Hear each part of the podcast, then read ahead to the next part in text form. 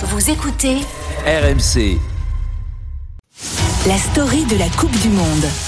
Bonjour Cédric Dandeville. Bonjour à tous. Fin de l'aventure pour l'Espagne. Hier soir, on a vibré hein, tous en suivant la qualification du Maroc au tir au but.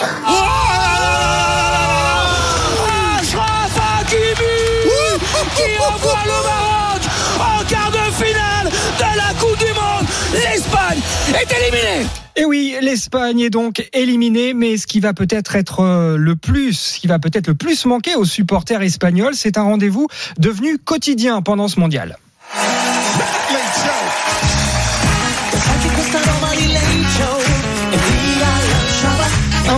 Comme Alain Chabat, Luis Enrique a fait son show avec beaucoup moins de moyens, hein, il faut le dire. Le sélectionneur espagnol s'est transformé en streamer. Chaque soir, pendant une heure, il s'est filmé en direct sur Internet, sur Twitch. Luis Enrique 21, c'est son pseudo, a pris le temps de répondre à toutes les questions des internautes. Il a parlé de quoi dans ses lives? Bah de foot hein, surtout, euh, mais à des années-lumière hein, de euh, sa langue de bois qu'il réserve plutôt aux journalistes en conférence de presse. Dans ses vidéos, Luis Enrique aborde très ouvertement ses choix tactiques, la gestion de ses hommes, par exemple pour lui, pas question d'interdire les relations sexuelles les veilles de match. C'est un non-sens parce que c'est quelque chose de très normal. Mec, si tu fais une orgie, c'est évident que ce n'est pas la meilleure des choses à faire la veille d'un match. Je considère que c'est important et quand j'étais joueur et que nous n'étions pas en rassemblement, dès que je le pouvais avec ma femme, nous faisions ce que nous avions à faire. Ah oui. Conseil et témoignage.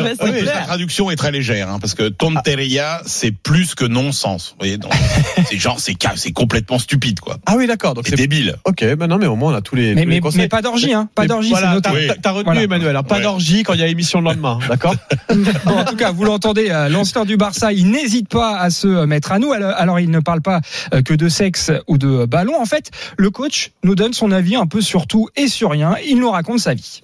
Vous savez, moi je crois pas qu'il y ait de bonnes ou de mauvaises situations. Enfin, si je devais résumer ma vie aujourd'hui euh, avec vous, je dirais que c'est d'abord des rencontres. Voilà, dans ses vidéos, Luis Enrique donne dans le très anecdotique J'aime les tortillas sans oignons, nous dit-il, par exemple. Ah oui, Mais c'est il- un avis très tranché en Espagne. hein. Non, mais Exactement. on, on rigole, mais il s'engage. hein. Mais il y a aussi euh, du beaucoup moins drôle. Surtout quand l'homme de 52 ans euh, se confie sur la mort de sa fille cadette en 2019. D'ailleurs, Luis Enrique a décidé de reverser l'argent généré par ses vidéos à une association.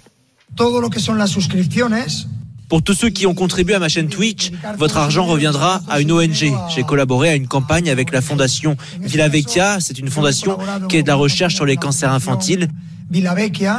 Voilà, la carrière d'influenceur de Luis Enrique n'aura donc pas été totalement inutile, mais comme prévu, elle va s'arrêter en même temps que le mondial. À la clé, un beau succès quand même, plus de 830 000 followers sur Twitch pour quelques 6 millions de vues. Cette nouvelle euh, popularité peut-elle sauver sa tête en sélection? Il est resté en tout cas très flou hier soir sur son avenir.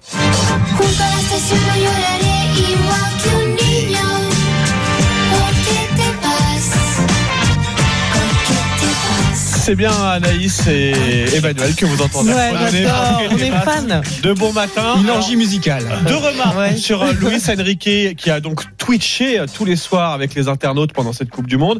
Les mauvaises langues diront bah, s'il avait passé plus de temps à, à entraîner ses joueurs et à préparer son huitième de finale plutôt qu'à être sur Internet, ça se serait mieux passé pour les Espagnols. Et à l'inverse, moi je rêve d'avoir Didier Deschamps tous les soirs pendant une heure sur Twitch qui répondent à toutes les questions des Français. Il nous raconte ses anecdotes.